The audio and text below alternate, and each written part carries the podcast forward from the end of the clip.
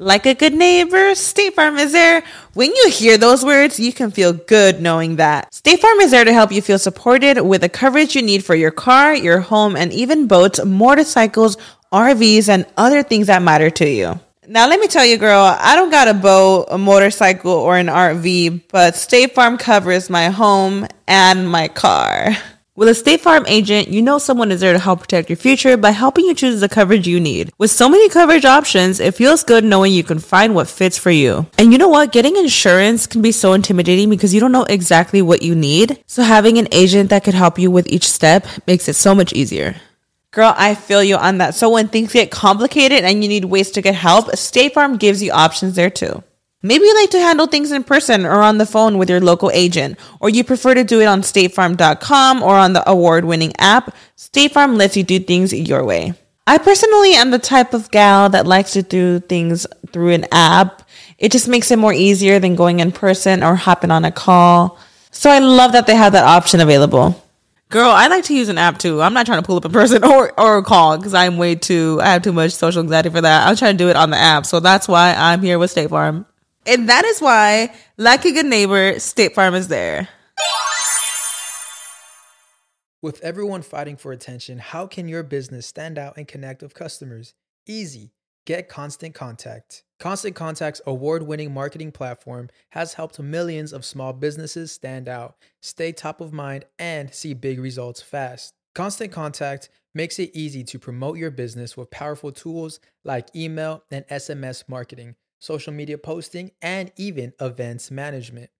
With Constant Contact, you'll reach new audiences, grow your customer list, and communicate more effectively to sell more, raise more, and fast track growth.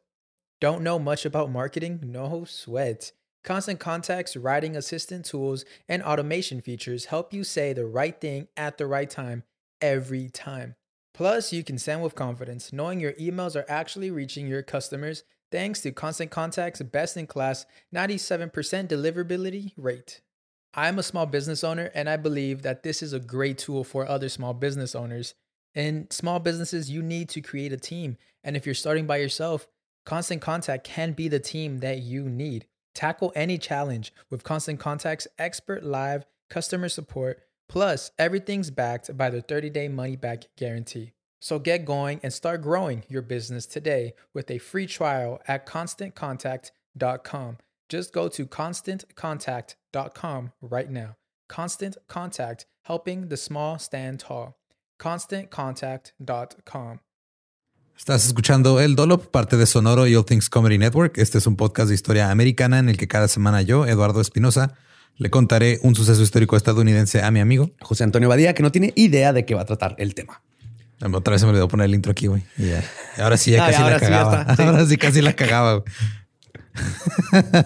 es que como no lo, no lo copié del anterior, ya. Digo que me ha pasado en, en leyendas, ajá. Sí, sí, en- entre el pánico, entre el pánico de qué vas a hacer. Eso sale la casta. Sí, fue de por qué está la fecha luego, luego. Creo que falta algo. El agua con radio funcionó bien hasta que se le cayó la mandíbula. ¿En qué ojo me pongo el parche? Malditos salvajes incultos. Pagaba 25 centavos a los niños de la localidad por cada perro o gato que le llevaran. No, espérate, ¿qué? El parque se hizo consciente, el parque probó la sangre, güey. De que se va tan. Lo bueno es que nada más te trabas cuando lees, ¿verdad? Sí, sí, sí. —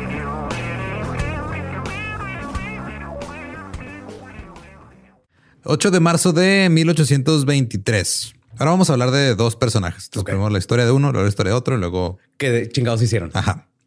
David Terry nació en Kentucky en 1823. Su abuelo paterno vino de Irlanda, luchó en nombre de las colonias por la independencia, estuvo al mando de un regimiento. El otro abuelo de David Terry era escocés. Él luchó por Escocia y después de formar parte de una fuerza derrotada por los ingleses, escapó en un barco y se dirigió a América. También luchó por las colonias contra los británicos. Y este otro abuelo tu- estuvo en el ejército, tuvo carrera larga ahí, fue chingón. Una familia de peleadores y pisteadores. Simón. David se creó este, en una granja de algodón y tenía una vida pues, promedio para ese entonces. Su familia se mudó a Mississippi y ahí vivieron durante 10 años hasta que el matrimonio se vino abajo. En ese momento, la madre de, de David Terry se llevó a David y a sus tres hermanos y se mudaron a Texas. Y David era grande para su edad. Estaba, pues, era un- una Ah, alto. Simón. Tenía, ahora cuando David tenía 13 años, Pero es que ocurrió. dijiste grande para su edad, dije, tenía 35 para ser de 12, ¿no? Más o menos, ajá. así se manejaban en esos tiempos. Cuando Terry tenía 13 años, ocurrió la masacre en el Álamo. Ok. Y como la mayoría de los tejanos, Te- David Terry juró venganza contra los mexicanos. Dejó la granja y se unió a las fuerzas tejanas. Luchó junto con Sam Houston, el héroe tejano, en una famosa batalla en la que derrotaron por completo a las fuerzas mexicanas. Yes. Ahora Terry no se quedó atrás en la pelea. Ese güey andaba con todo. güey. Un relato de la pelea dice que un oficial mexicano lo golpeó en la cabeza con un sable, le dejó una laceración en el cuero cabelludo y Terry respondió enterrándole su Bowie knife en el corazón. Oh my God. Si no se andaba con chingaderas, Terry. No. Tú me diste en la cabeza, yo te apuñalo con Y todo lo hizo ebrio. güey. Probablemente. Eh, después de la guerra, Terry regresó a casa, estudió Derecho en la oficina de su tío. Era el coronel Hadley. Y pues su tío dijo que su sobrino no era brillante, pero tenía una memoria extraordinaria y que absorbía la ley como una esponja. No era alguien que discutiera, no participaba en ningún vicio del momento y era todo un caballero. Dos años después de comenzar sus estudios, su tío lo llevó a la práctica de la abogacía, porque eso es lo que tienes que hacer. Dos años en casa de tu tío y eras abogado. Ya, sí, en la oficina sin salir. Listo, tío. Ya me leí todos los libros como esponja. Después de ser admitido en la barra de abogados, abrió una oficina en Galveston. Ahora, Terry no era conocido por su sentido del humor. era un hombre muy serio. Se dice que siempre estaba como absorto en sus pensamientos, como si estuviera resolviendo un problema. Estaba acordando del mexa que le dio el machetazo, güey. Todo el resto de su vida, güey. Pinche Pedro. Nada más para que nos demos una idea del temperamento de Terry. Una vez, una noche fue a, a ver a un profesor dar una conferencia. Él, este, lo acompañó su casera. Después de la conferencia, eh, el, pues, el que está dando la, la- el profesor que está dando la, la plática estaba examinando las cabezas de varias personas en la audiencia. No sé exactamente por qué, Ajá. pero como que quiso hacer un chistecito y llegó con Terry y le puso la mano en la cabeza y dijo en inglés, porque no hay traducción en español. Dijo, Now here is a Jim Along Josie Rollickin sort of fellow. No tiene traducción, pero Jim Along Josie este, viene de una canción este, que se le cantaba a los afroamericanos. Entonces básicamente le dijo, ah, miren, este tiene cabeza de negro pendejo. Ok. Oh my God. Ajá. Todo el mundo se empezó a reír. Terry no, él se quedó serio, se- mantuvo su naturaleza digna y severa, no dijo una sola palabra, acompañó a su casera a casa, Y luego le enterró un Bowie with knife en el corazón. casi casi güey, regresó a ponerle una chinga al profesor. Ah. Ajá, no lo quiso hacer en público. Nomás. Qué elegancia. Ajá.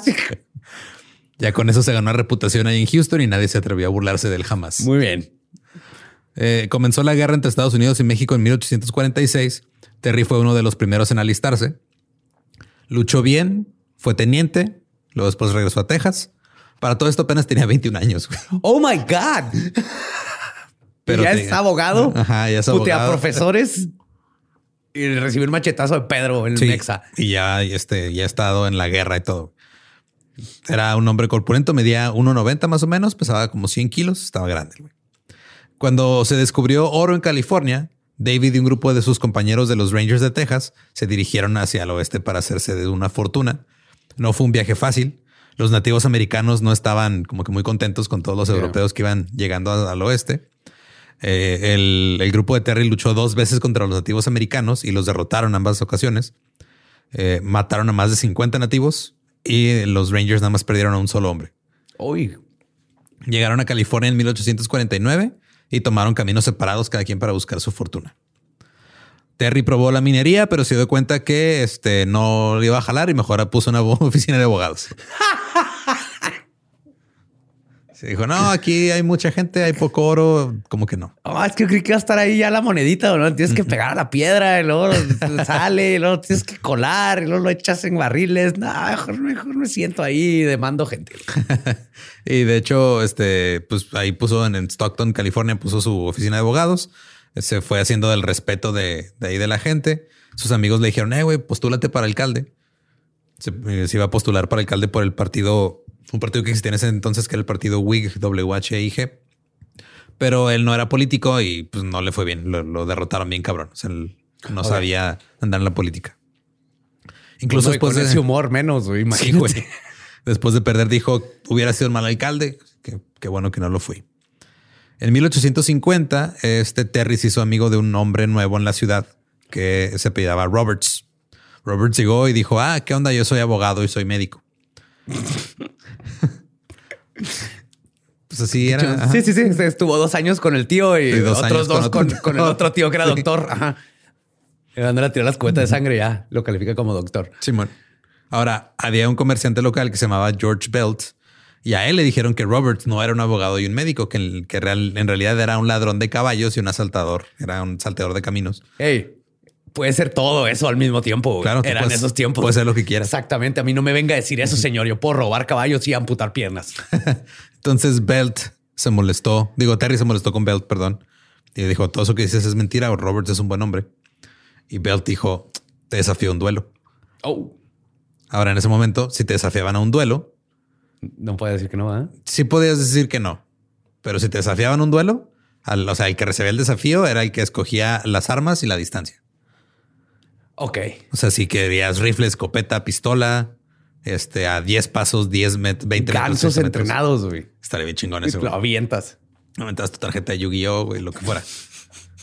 Entonces Terry escogió pistolas a 10 pasos. Ok. Belt se molestó mucho. Dijo, es demasiado cercano, Es demasiado cerca. Es que leí una vez que los duelos pasaron un chingo, pero era rarísimo que alguien se muriera. Sí, porque... No latinas. Ajá, está muy difícil. Aparte, pues las armas no eran tan exactas como ahora. Pero ya, pues pasaba eso y era de listo, ya, se el pedo. Entonces Belt dijo, no, es que esto que estás haciendo es una barbaridad. ¿Me quieres asesinar? Terry dijo, güey. Güey, tú, me...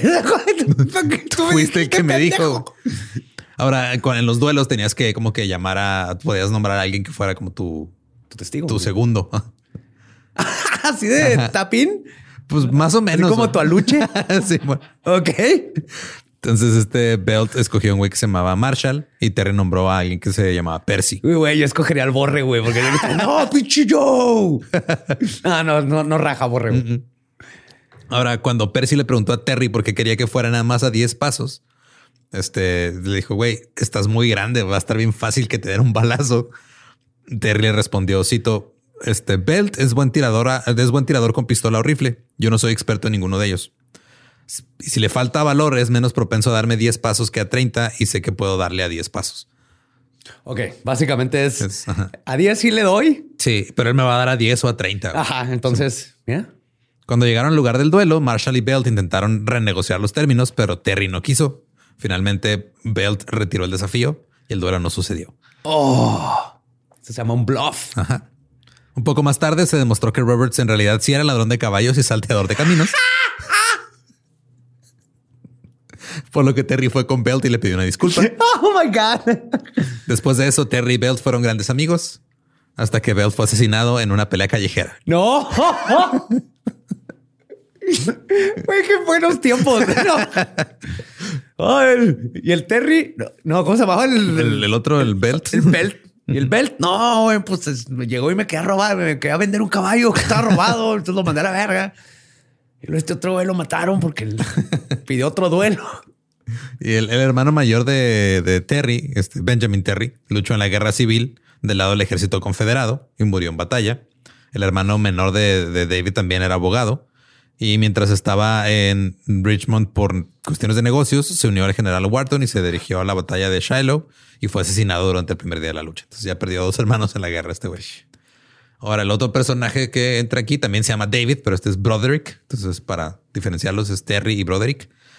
Eh, Broderick nació en Washington, D.C. Su padre era un cantero irlandés. Llegó a la ciudad para trabajar en la construcción del edificio del Capitolio. Uh.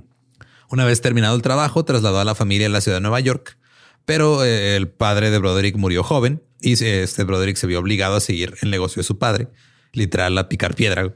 Ajá. Era pica pedrero para mantener a su madre y sus hermanos. Fue bombero voluntario en la Howard Engine Company. Aparentemente era muy bueno en el trabajo de ser bombero voluntario, así que lo ascendieron a capataz a sus 20 años. Eh, este puesto le dio una ventaja para entrar en el mundo de la política. Se ganó una reputación de ser un hombre que no rehuía una pelea cumplía sus promesas y sabía cómo hacer y mantener amigos. O sea, a los 20 años ya eras abogado, bombero, político. Ajá. Y dos de sus amigos se murieron en peleas Así es. y guerras.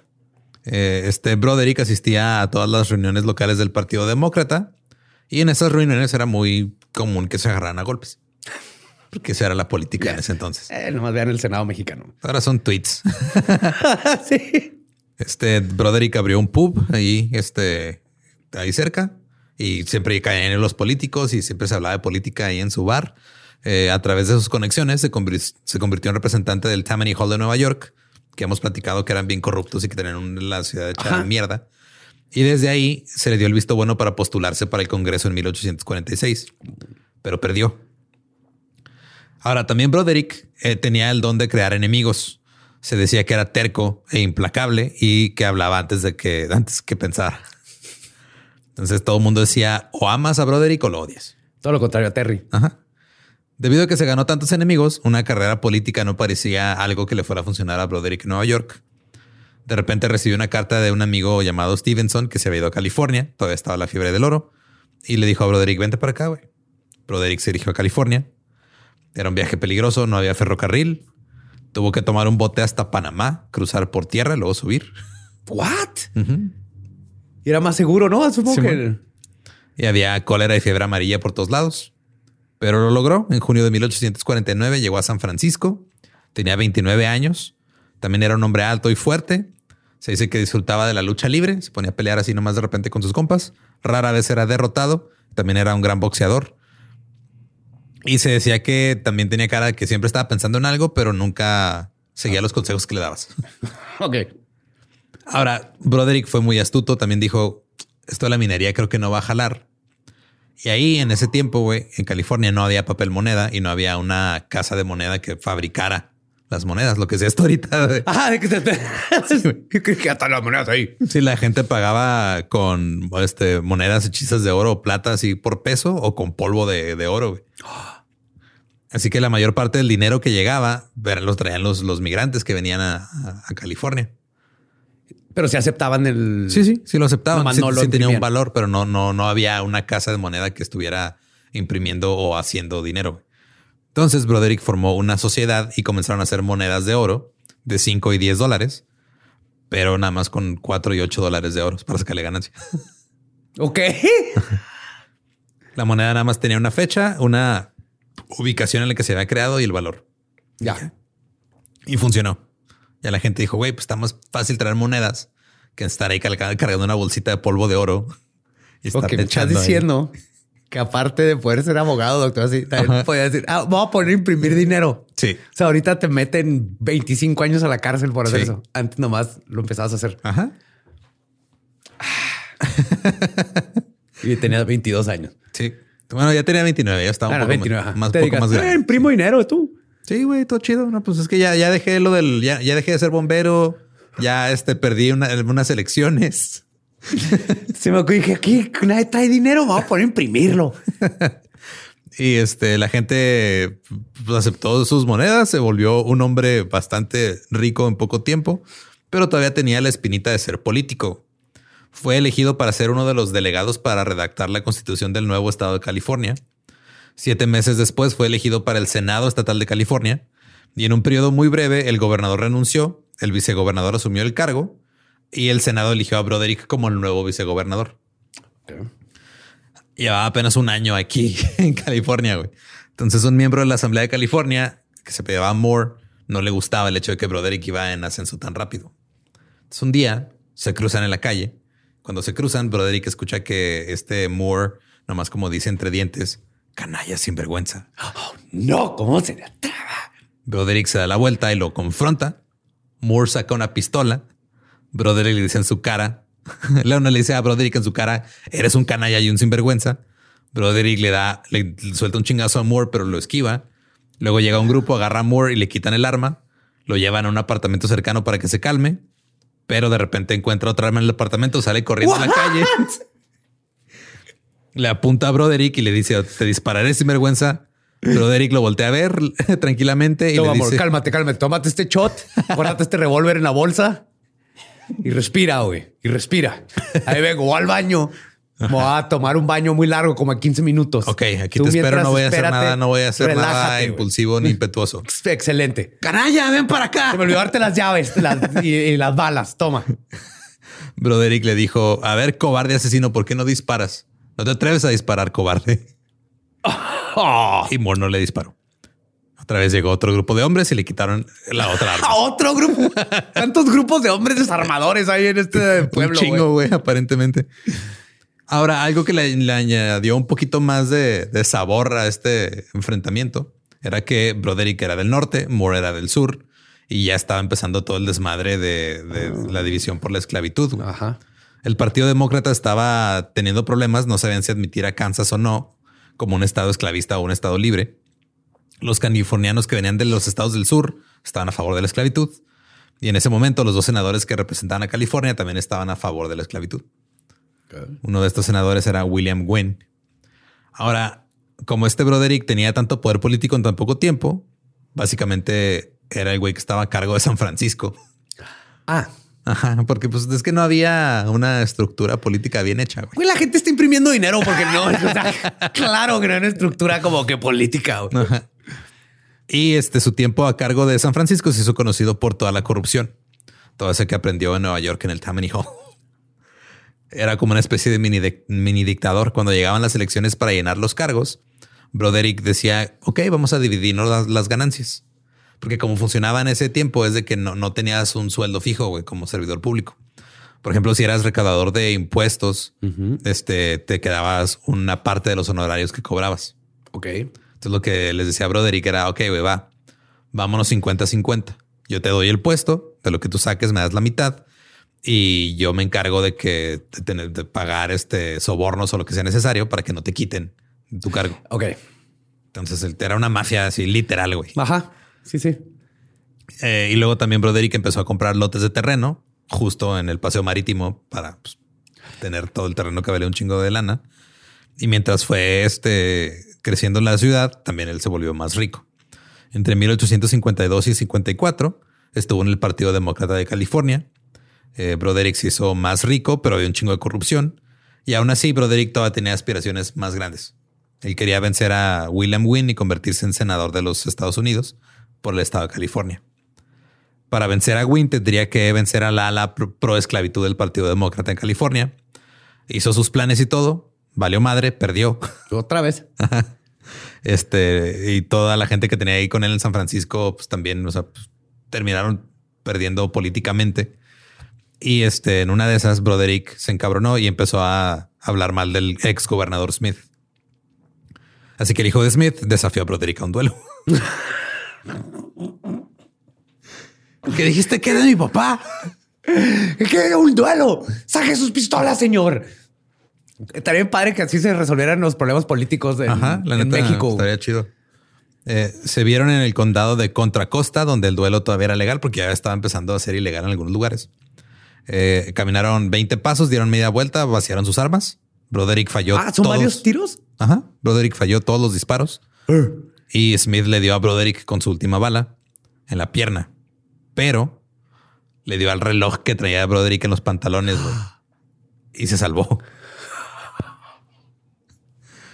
¿Esta gente se da cuenta de la película en la que está viviendo o no? jamás. No, ¿verdad? No saben qué pedo. güey. No, no están Wow. conscientes de lo que pasa. Uno, un par de semanas después, Broderick este, se puso de pie en el Senado, le pidió una disculpa al ex gobernador. Por retarlo un duelo. Sí, porque su pierna. hijo le. el- o sea, el, el- Ah, ya, sí. el hijo de- del, del ex gobernador fue el que le dio en la pierna. Ahora, en ese tiempo, güey, casi todo mundo traía un arma o un cuchillo en el Senado. Hijo, no puede ser. Pero normalmente los dejaban en su escritorio antes de pasar a, a tomar La su cámara. asiento. Sí. En una ocasión, un este senador estatal llamado Stephen Field presentó una resolución para remover un juez local de su cargo, sí, para hacerle un juicio político y quitarlo. Otro senador, Moore, el güey que le dispara, le quería disparar en la calle a Broderick, era amigo del juez y no estaba contento con el juicio político. Entonces, cuando Moore subió para dirigirse a la asamblea, fue primero a su escritorio, sacó las pistolas y las puso en el estrado. güey. Las amartilló, las puso ahí y luego empezó su discurso y empezó a atacar salvajemente al senador Field en el discurso. Ahora, este se desafiaron un duelo Field y Moore.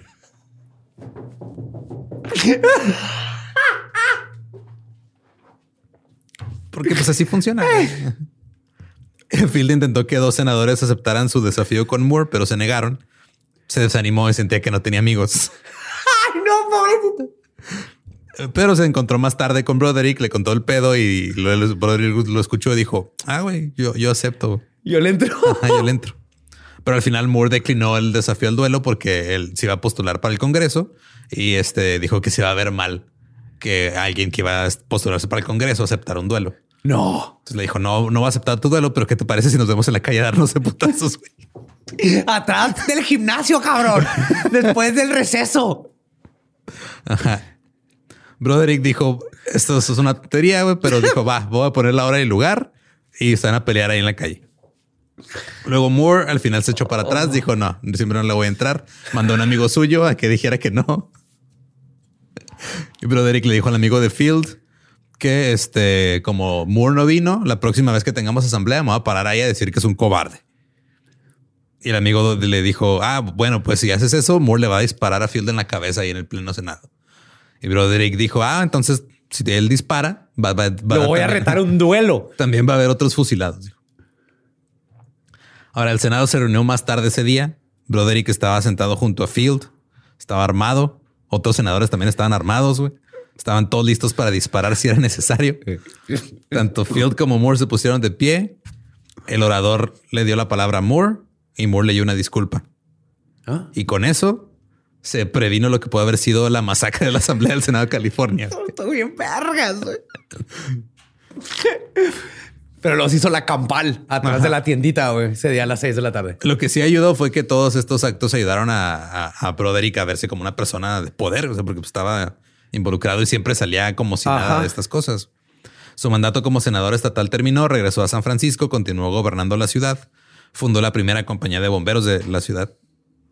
Se llamaba Empire Engine Company número uno. Había muchos inmigrantes que llegaban para tratar de buscar oro en San Francisco. Y eso significaba que había pues, mucho crimen en todos lados. Entonces se dice que todo mundo o cargaba pistola o cargaba su cuchillo Bowie. güey. Constantemente había duelos y peleas. Había pocos policías Es que está bien vergas. y no era común que arrestaran a alguien incluso después de un asesinato. Porque había bien poquitos policías y no les importaba. No, como el viejo este. La prisión local era un barco. Estaba ahí anclado en un puerto. Finalmente apareció un comité de vigilantes para mantener el orden. Broderick nunca portaba un arma. Él decía que las armas eran para cobardes. Oh. En 1950 y- no, 1855, perdón, utilizó su riqueza y su poder para intentar conseguir un escaño en el Senado de los Estados Unidos. Cito, mi objetivo es el Senado y llegaré si vivo, porque para sentarme en el Senado de los Estados Unidos como senador por lo menos un día, consentiría en ser asado a fuego lento en una plaza. Eso es pasión. Ajá. También este, se decía que cualquier persona que no le ayudara lo consideraba su enemigo. Ah, ok. Entonces tenía Muy un balanceada esa Sí. visión. Incluso ah, los mismos demócratas del estado de California estaban separados en los pro Broderick y los anti Broderick. De hecho, se hacían pues, las reuniones políticas. Había reuniones pro Broderick, reuniones anti Broderick, y luego eligieron este delegados para la convención estatal, que eran quienes iban a elegir al senador. Pero este Broderick, como era el presidente del comité demócrata, iba a presidir la primera sesión y se vio obligado a elegir a dos güeyes, uno a su favor y uno en su contra. A fuerzas. Sí, sí, porque pues tenía, o sea, él era el que estaba presidiendo todo este pedo. Ya. Y luego estaban viendo si lo iban a elegir a él o no, güey. Pero pues, te- o sea, se iba a ver muy mal que pusieran nomás a pura gente Ajá. a su favor. Ahora, el güey que estaba en su contra fue escoltado este, por 30 hombres que portaban pistolas y cuchillos. Nomás por si las dudas. Uno de esos hombres, de los que lo, lo iba escoltando, era un hombre corpulento que iba caminando en la parte de atrás. Su nombre era David Terry. Oh, God. Terry había pasado su tiempo en California mejorando su perfil como abogado. Ya era un miembro respetado del colegio de abogados. ¿Y eres abogado guardaespaldas? Ajá. El abogado guardaespaldas. Sí. Hay como siete películas en esta historia. como siete películas. Eh, y este, algunos querían que se postulara Terry para gobernador, pero él quería la- estar en la Suprema Corte de California. Pues el ma- le, le interesaba más ser juez que ser gobernador. Pero ahorita, como traían un desmadre en el Partido Demócrata, al final terminó alejándose porque dijo, güey, traen un cagadero aquí, no me conviene estar. Ahora, todo este pedo, esta reunión fue en una iglesia, güey. Entonces están ahí los güeyes este, escoltando a, un- a otro güey, están teniendo su reunión política y todos en la iglesia estaban armados. Entre toda la tensión de este pedo, Pero se quitaron el sombrero, güey. Estoy seguro. obviamente, no son salvajes, José. Sí, Antonio. sí, no, no, no, no, no. Tienen modales. Exactamente la casa de Dios. Ay, ay. Pero no hay hostias, un duelo. Ahí entre el desmadre, alguien accidentalmente disparó un arma. Pero afortunadamente no se convirtió en un tiroteo masivo. Pero no, fui yo. Fui yo. Estaba viendo, estaba cargada, está cargada. Bueno, ya no, pero estaba. Pero estaba. Es que me la cargo otra vez. Si dispara, fui yo. Nadie resultó herido, nada más este, cuando se escuchó el el balazo. ego de un do- güey. Cuando se escuchó el balazo, un- unos güeyes saltaron por las ventanas de la iglesia. Broderick contra, controló la situación, él se mostró siempre tranquilo, jamás perdió la calma. Este duraron cinco horas en esta convención tratando de resolver quién iban a quién iban a postular para el cargo en el Senado. Y, no y llegaron a nada. culo a los que por la ventana, güey. Cinco horas, güey. Pinche culo. No llegaron a nada porque cuando este, los de un lado se levantaban a hablar, los otros los caían a gritos y viceversa. Ah, Y al final este, no pudieron elegir un, un candidato común y el partido se, se fracturó en dos para Oh. las, ele- las elecciones. Perdón. Ahora, este, esta división hizo que las elecciones fueran muy difíciles. En una encuesta en, en San Francisco, el coronel Bailey Payton confrontó a Broderick por las papeletas. Y este eh, Payton metió la mano en su bolsillo y sacó una pistola. pues claro, güey. ¿Qué más iba a pinche sacarlo? O sea, nomás así, no, no la sacó por completo, nada más así poquito para que viera que vengo armado. Ajá, como cuando te levantas la camisa. Ah. Pero Broderick también tenía la mano en su bolsillo y le dijo, cito, muévase coronel Peyton y es hombre muerto. No hay necesidad de que nos matemos ni de tener dificultades personales. Tomemos un bote en la bahía o un paseo bajo los árboles y hablemos sobre este asunto. Si no podemos ponernos de acuerdo, entonces estoy listo para luchar hasta la muerte o en cualquier medida que usted elija. Peyton estuvo de acuerdo, hablaron y terminaron siendo amigos de toda la vida. Ay, tan bonito. Ay, hombre, sí, no. Agarrarte a putazos para no comerte compota, güey. Al final, este Broderick perdió otra vez las elecciones. Cuando la legislatura se reunió en 1856, tenían que elegir a un nuevo senador estadounidense y Broderick fue favorecido sobre Gwynn, el güey anterior. Ajá. Ahora, Gwynn era de Mississippi, también era, era sureño, a diferencia de este güey que era norteño. Y también este, porque pues era la costumbre en ese tiempo. Una vez tuvo un duelo en 1853 contra un ex miembro del Congreso. El- ¿Eras fue- hombre en ese tiempo si no habías tenido un duelo? Creo que no. No, ¿verdad? Ese duelo fue Ni a- político. Ese duelo fue a 40 metros. Ni Estuvo- eras doctor si no eras abogado. No, no se podía. No se podía. güey. No podía ser una cosa. No, nada más. no, no, no. abogado guardaespaldas, abogado médico, Ajá. este, Ingeniero buscaoros, ajá, recompensas, ama de casa. ajá, Sí. eh, senador, este, impresor de, de dinero, De güey, dinero. todo. Ajá. Entonces, en ese duelo que tuvo Gwen, estaban a 40 metros de distancia, que sí es bastante, fue con rifles. Eh, se dispararon tres veces cada uno y nadie resultó herido. Pero ahorita en este punto, los que estaban este, con Broderick tenían un problema mayor. Cuando se dividió el partido en dos, se formó un partido nuevo. ¿Estás listo para convertir tus mejores ideas en un negocio en línea exitoso? Te presentamos Shopify. Tal vez no lo sabías, pero nuestro podcast More Than Mamis es un negocio y lo empezamos por supuesto para desahogarnos y hablar sobre la maternidad, no para convertirnos en expertas de ventas y del e-commerce. Así que sí, necesitábamos ayuda para vender nuestro merch y poner en marcha nuestra tienda. ¿Y cómo suena con Shopify? Llegó otra venta. Shopify es la plataforma de comercio que está revolucionando millones de negocios en todo el mundo. Ya seas un emprendedor desde tu casa o desde donde sea, Shopify es la única herramienta que necesitas para iniciar, administrar y hacer crecer tu negocio sin dificultades. Con Shopify puedo gestionar pedidos, envíos y pagos desde cualquier lugar, brindándote toda la información y estadísticas de tus ventas al detalle. Regístrate para un periodo de prueba con tan solo un dólar al mes en shopify.com barra sonoro, todo en minúsculas. Ve a shopify.com barra sonoro para llevar tu negocio al siguiente nivel. Shopify.com barra sonoro. que era el partido de los Know Nothings.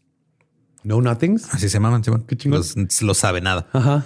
Ah, no. Ajá. Ajá. Este, los que eran muchos exdemócratas, en su mayoría eran irlandeses y estaban en contra de los inmigrantes, Los irlandeses estaban en contra de los inmigrantes. de los otros inmigrantes.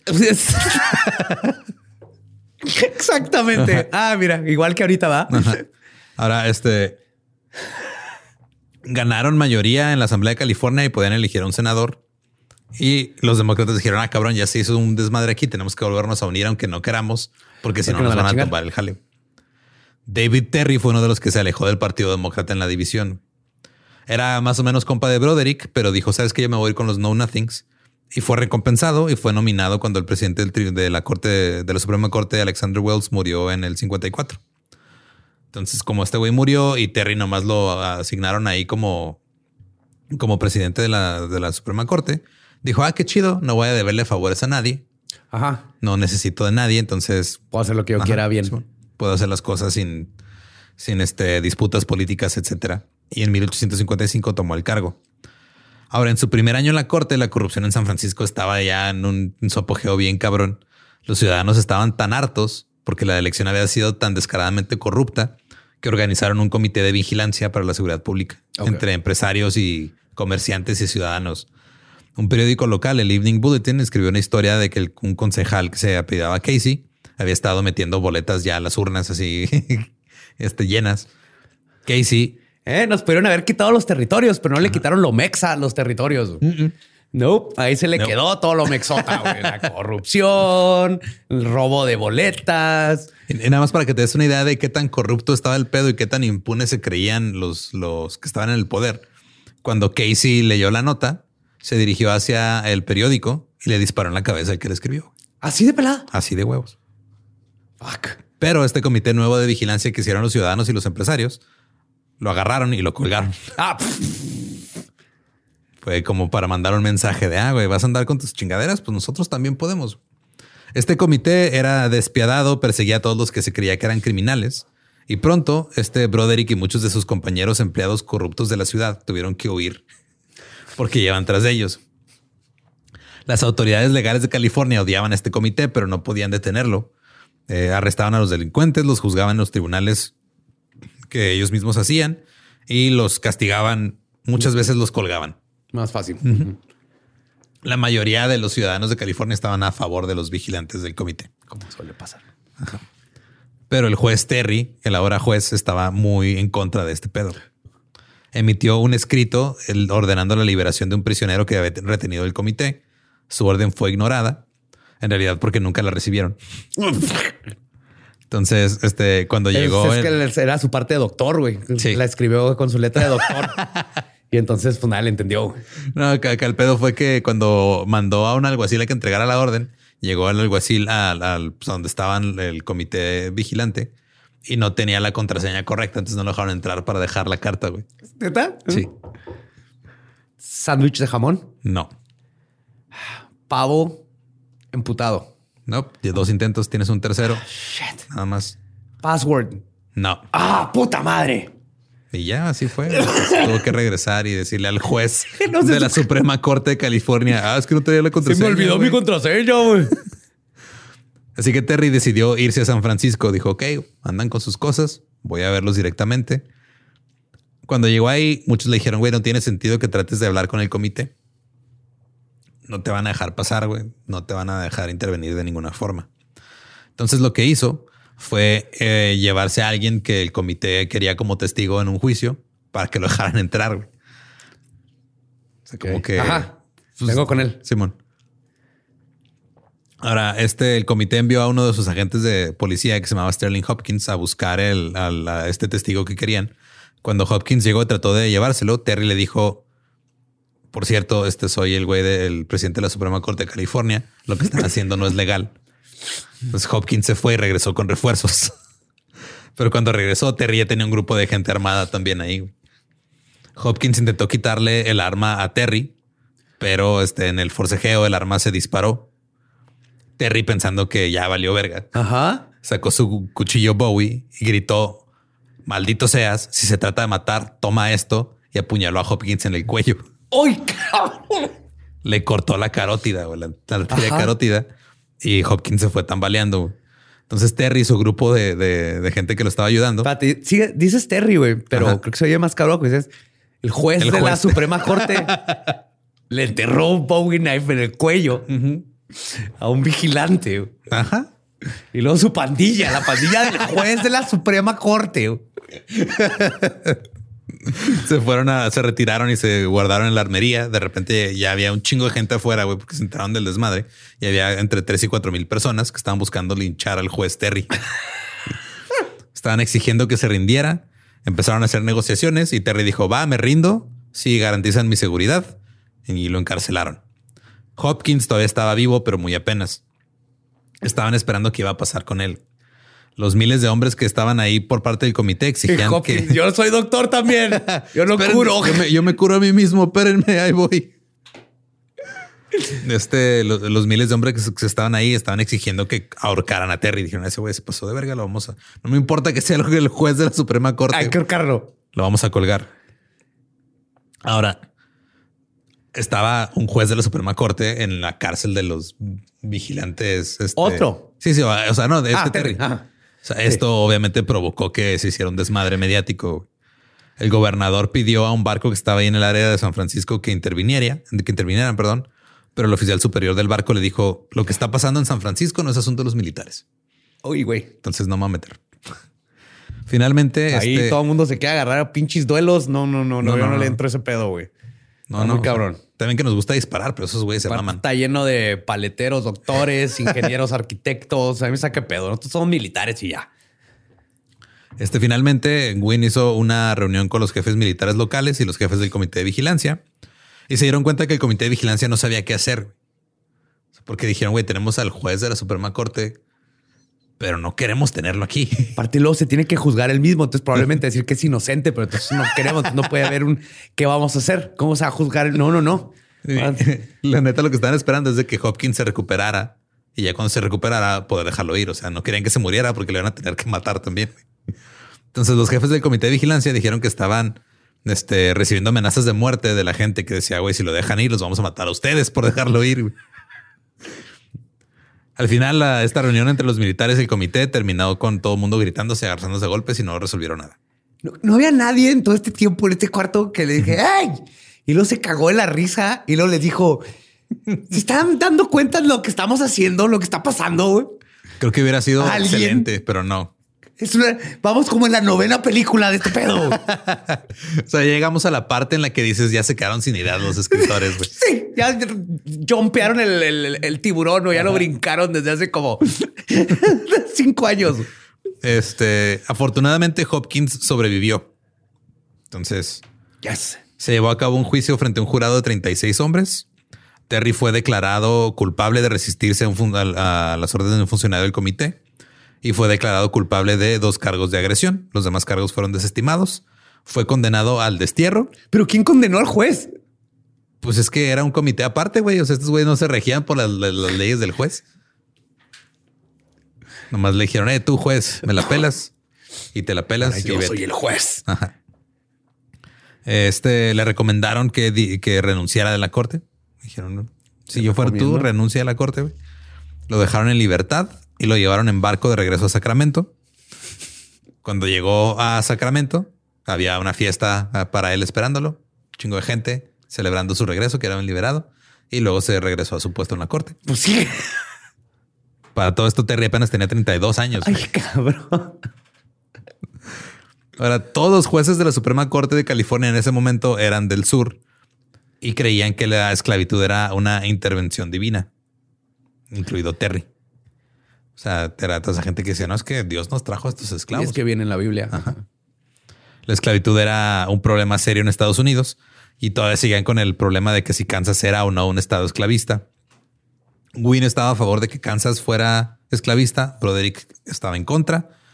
Durante la pausa que toman en el, en el Congreso este, en 1858, se die- cada uno se fue como que a sus distritos a tratar de convencer a su gente de, de lo que creía cada uno. Ahora, las cosas no salieron bien para algunos este, partidarios de la esclavitud. Eh, uno de ellos, el juez Terry, Ajá. Su nominación para ser elegido a la corte fue rechazada. Porque como que ya estaban cambiando un poquito de parecer con lo de los esclavos. Ah, yo creí que como, que como juez apuñaló güey en el cuello, terminó en la cárcel, perdió su propio juicio, lo sacaron de la ciudad y lo tuvo que regresar caminando. No, fue por esclavitud. Fue por- no, lo demás está toda Entonces madre. está bien, güey, Pero sí. ¿cómo que quiere liberar a personas? No. no, Terry no los quería liberar, güey. Era Ah, perdón. ajá. Broderick era el que sí. Broderick, sí, De sí. hecho, Terry le echó la culpa a Broderick. Dijo, ah, es que por culpa de ese antiesclavista no me dejan nominarme otra vez. Y eran compas, güey. O sea, hasta, hasta cierto punto. Nominaron a Broderick y se postuló contra Wynn para el Senado. Ahora, Terry, muy molesto, después de su derrota, eh, habló con sus miembros del, del partido a favor de la esclavitud. Citó, ¿a quién nos hemos opuesto? Un partido que no se basa en ningún principio, un miserable remanente de una facción que navega con falsos pretextos, no tienen derecho a ninguna distinción, son los seguidores de un hombre, nada más, los bienes personales de un solo individuo de quien se avergüenzan. Pertenecen en corazón, alma, cuerpo y calzones a David Broderick.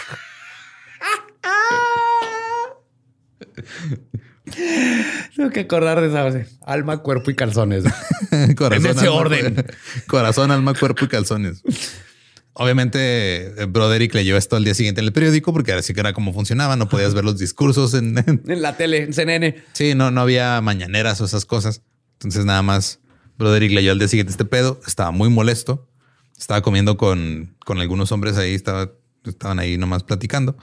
Uno de ellos era D.W. Purley, que Purley este, resultó que había sido socio de Terry por mucho tiempo. También era un güey del sur. Broderick se le queda viendo a Purley y le dice, veo que tu amigo Terry ha estado hablando de mí, el maldito desgraciado. Después de ser expulsado a la convención, fue ahí y pronunció un discurso sobre mí. Y yo lo he defendido en momentos en que todos los demás lo abandonaron. Pagué y apoyé a tres periódicos para que lo defendieran durante los días del comité de vigilancia. Y esta es toda la gratitud que recibo del maldito desgraciado por los favores que le he otorgado. Oh, esas son palabras altisonantes, son palabras graves, Espinosa. Esto no va a terminar bien. Pues es que maldito desgraciado creo que es la única manera en la que puedes describirlo ahorita. Canalla. Dice, hasta ahora he hablado de él como un hombre honrado, pero lo retiro todo. No more. es tan malo como los demás. Y por los demás se refería a todos los esclavistas de la Suprema Corte. Ajá. Pearly le dijo que este le iba a decir a Terry que Broderick estaba usando ese lenguaje sobre él. No, no, no, no, no. Broderick le dijo, dile, güey. Duelo. Pearly se molestó más y le dijo, es que de seguro tú no se lo dirías, no se lo dirías a la cara. Y Broderick le dijo, claro que sí, yo se lo diría a la cara.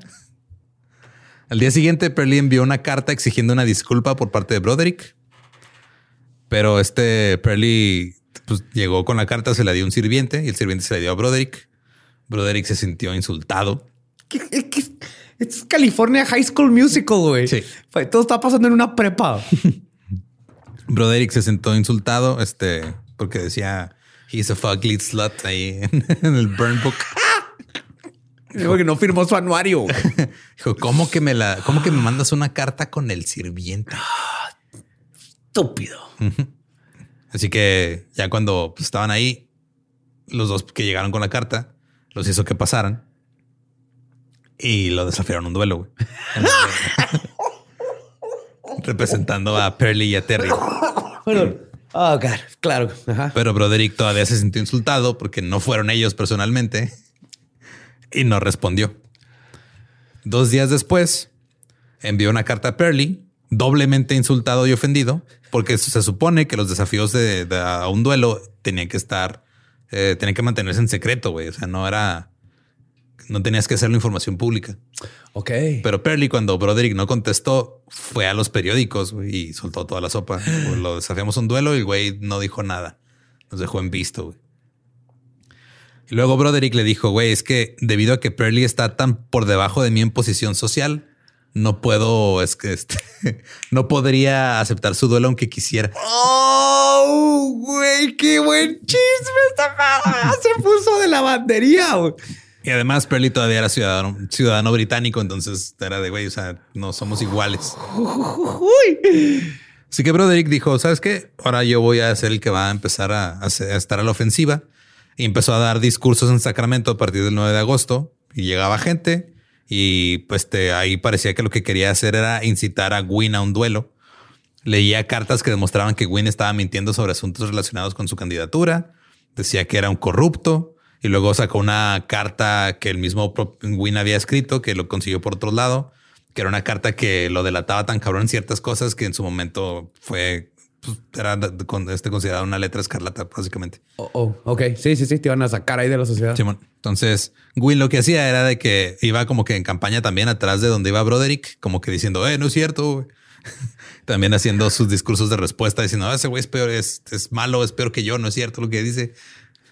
Y este, todos en el estado entendieron que la única manera de resolver esto era con un duelo. duelo. Claro, güey, claro que iba a ser con un duelo. Aunque la mayoría de la gente. No sé por qué no empezaron con esto, para que se hacen pendejos y andan con todos sus dramas cuando eran duelos desde el principio, día uno. Ahora, la mayoría de la gente en California ya estaban en contra de la idea de los duelos, pero todavía era una forma de resolver problemas. Digo que todavía es una forma de resolver problemas. Sí, sí Con pistolas viejitas. Para que no haya tanto pedo. Ajá. Y todo el mundo estaba esperando que hubiera un duelo después de las elecciones. Llega el día de las elecciones, Broderick pierde el público espera. Y Broderick era conocido por ser un muy, buen tirador de pistola.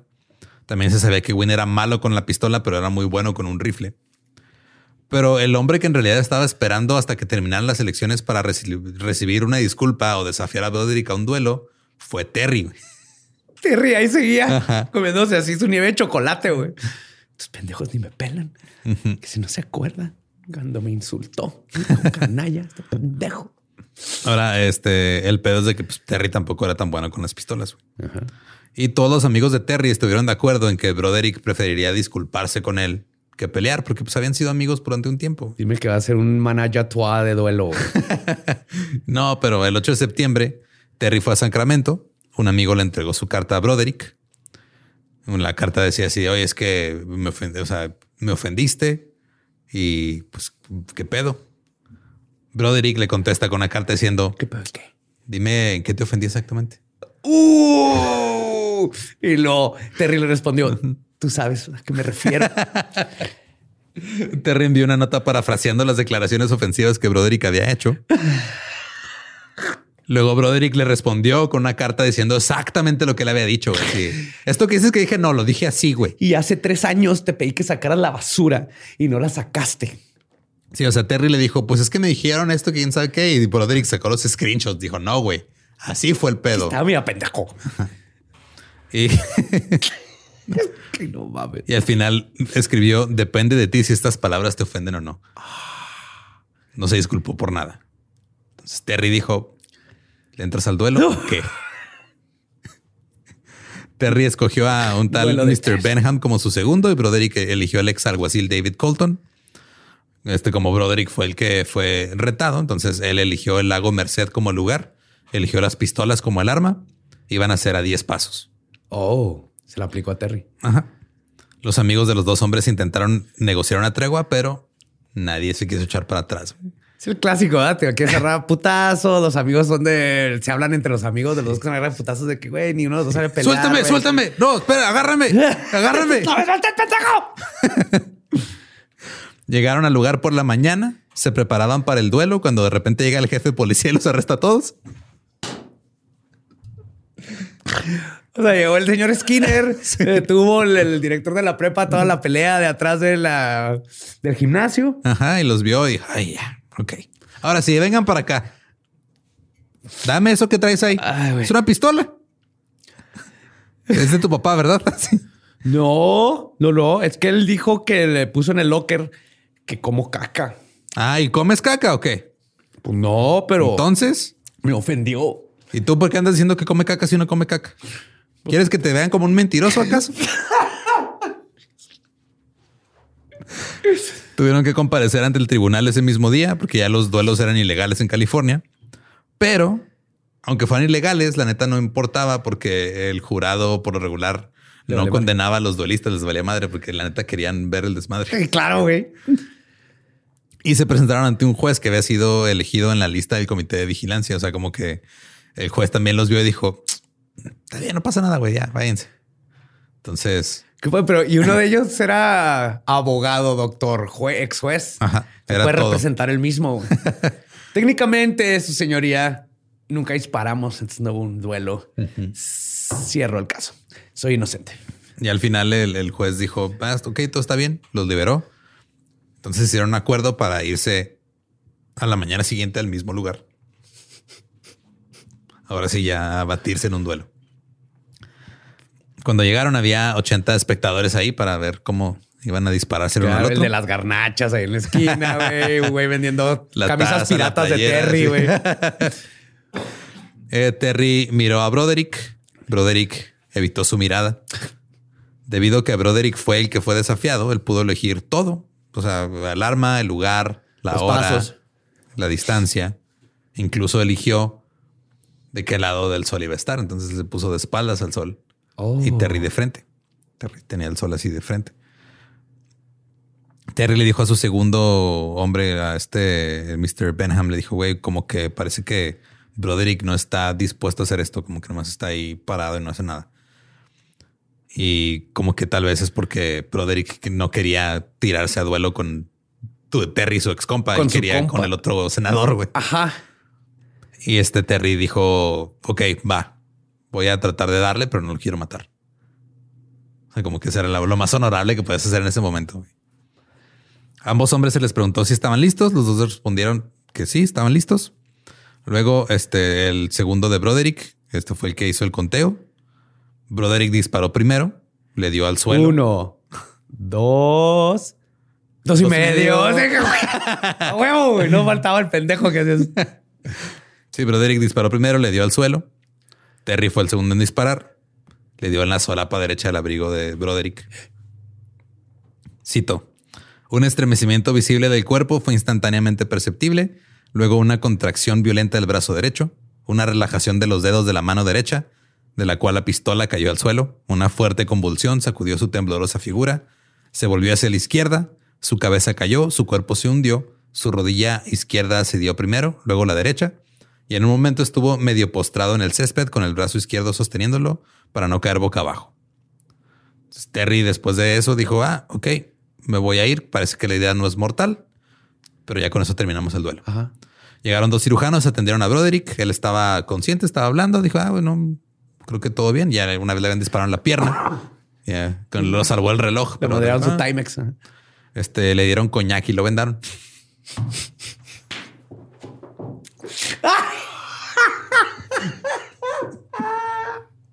Porque así se resuelven las cosas. Es que era un señor de dinero, güey. Ajá. Si no hubiera tenido dinero, le hubieran dado bicha aguarrás Ajá, pero le dieron coñac. y una servilleta. No, no, no. Coñac y una venda. Ese es el mejor tratamiento médico de la época. Y agarraron, señor. agarraron a Broderick y se lo llevaron a la casa de un amigo suyo y Terry se regresó a San Francisco. Cuando lo- Oye, dijo, este, me rellenas la receta, porfa. Acabé el pinche coñac, ve con el doctor, ¿no? Vean las similares. Pídeme otra botellita de coñac. el simi coñac, qué asco. Ugh. Al examinarlo, este, se dieron cuenta que pues, la bala estaba en un lugar que pues, no iba a haber pedos, se iba a poder recuperar. Porque no, no, o sea, no le iban a sacar la bala. ¿Con qué se le iban a sacar? güey? No. Este Broderick se quedó en cama dos días. Este, todo el mundo estaba esperando que se recuperara, pero luego murió al tercer día. No, ¿cómo? Ajá. No se tomó su coñac, güey. No se lo tomó bien. No. Ya durante la autopsia se dieron cuenta que la bala le había perforado el pulmón y que ni de pedo iba a sobrevivir. güey. Ya después del funeral, muchos estaban exigiendo venganza. Terry por fin renunció a su puesto en la corte. Ya. Los periódicos de todo el estado estaban nada más agitando al pueblo e incitando a la ira. Wynne también se convirtió en el centro de atención de las personas que exigían justicia. La frase, cito, me han matado porque me, puse a la me opuse a la extensión de la esclavitud y a una administración corrupta, fue atribuida a Broderick. Ok. Lo empezaron a usar como un mártir, güey. La gente simplemente no aceptaba que la campaña más culera en la historia de las elecciones de California hubiera terminado de esa manera. Cuando Terry regresó a Stockton, se encontró con que la opinión pública estaba tan firmemente en su contra que él mismo se entregó a las autoridades y exigió que lo enjuiciaran. Y resultó que Broderick muerto era más poderoso de lo que había sido vivo. Sus partidarios se unieron contra los simpatiz- simpatizantes pro esclavitud que lo habían matado. Le empezaron a atribuir palabras que nunca había dicho. Yeah. Terry fue juzgado y fue declarado no culpable, Pero este, como la atmósfera política con todo lo de la esclavitud estaba muy, muy tensa, el Congreso declaró un periodo de duelo, no de ese duelo. de No, duelo, de, de- de 30 días. Oh, declaramos un periodo de duelo donde tres pasos. No, no, no, ese no, espérense, espérense. No, no, pónganse veli- ve- velos negros en la cara y así. Es que aquí sí son sinónimos, pero en inglés no. Bueno, es- aquí allá no, no es la misma palabra. Aquí sí. Sí, cierto, en México es donde hubiera habido esa confusión. Es dual y grief Ajá. en inglés. Eh, los edificios locales, las estaciones de bomberos, todo se cubrió de negro. Alrededor de 30 mil personas llenaron Portsmouth Square para el funeral de Broderick. Incluso lo llamaron el Lincoln de la costa del Pacífico. Y ya la vida de Terry estaba completamente arruinada. Ya no era juez, ya nadie lo quería contratar como abogado. Pero ¿cuál es el único juez, doctor, que mató a un güey con un Bowie knife en el cuello, a otro en un duelo, que se entregó él mismo por asesinato? ¿Cuántos jueces federales pueden decir eso? Creo que ninguno. Es un triunfo en tu vida, Terry. Lo debería poner ahí como En su currículum. En su currículum, Simón. Se dirigió a Virginia City, en Nevada, para entrarle otra vez al mundo de la minería. Estuvo ahí durante cuatro años. Minero. que creo. Este, después de cuatro años regresó a Stockton, volvió a empezar su negocio de abogados. Le fue muy bien. Sí, porque tiene como 27, ¿va? Sí. Después de todo esto. Y este, y ahora le empezó a ir bien porque la gente como que ya se había dado cuenta que no había sido su pedo personalmente, sino que era un pedo político y que él solo se enredó ahí. Y estaban echándole más la culpa a los partidos y el sistema que a él. Entonces, todavía este, como que no se podía meter en la política, pero mínimo ya podía ejercer otra vez como abogado. Y este, en 1863 se fue y se unió al ejército confederado. Luchó durante este, cinco años. Eh, Salió herido, regresó a California en 1868 y otra vez volvió a ser abogado. Ahora, las cosas continuaron ahí, como que todo iba bien, hasta que de repente terminó este, con un caso medio extraño en la corte. Sarah Althea Hill se había convertido en la amante de un senador, el senador William Sharon de Nevada. Y en algún momento ella dijo, ah, es que estamos casados. El senador lo negó y la demandó para evitar que ella usara su nombre. Entonces Sara contrató a Terry como, la, abo- como su abogado. Y este, y ella había hecho una licencia de matrimonio falsa.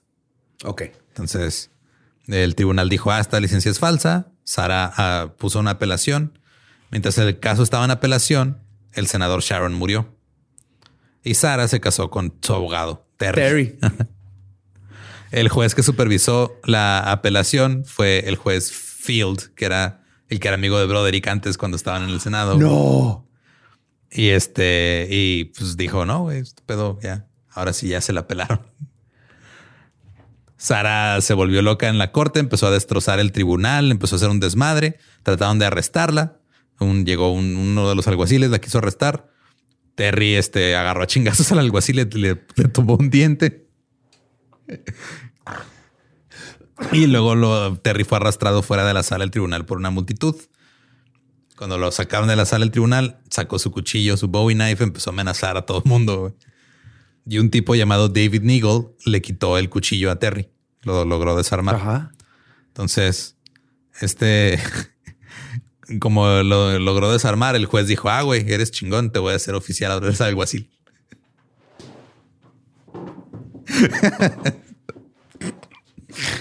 ¿Qué vergas? Es que no mames.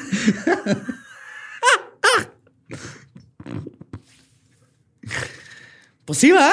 Pues sí. ajá. Pues sí, es como cuando estás jugando cascarita y un güey es muy bueno para pararla con la mano a la bola, pues ahora eres portero. güey. Así, ajá, así fue. El juez condenó a David y Sarah Terry a la cárcel por desacato al tribunal. Eh, eso no calmó las cosas. Terry siguió amenazando al juez mientras estaba en la cárcel, juró venganza.